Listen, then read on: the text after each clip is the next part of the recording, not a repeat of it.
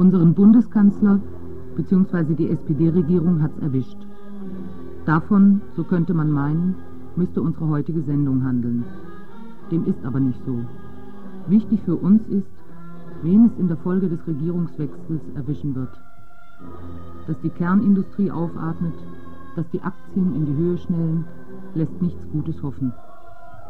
Mit Sicherheit werden wir, genau wie zuvor und vielleicht noch vermehrt, alles, was wir können, dafür einsetzen müssen, dass die Regierung in der Verfolgung von Kapital- und Machtinteressen nicht unser Leben zerstört.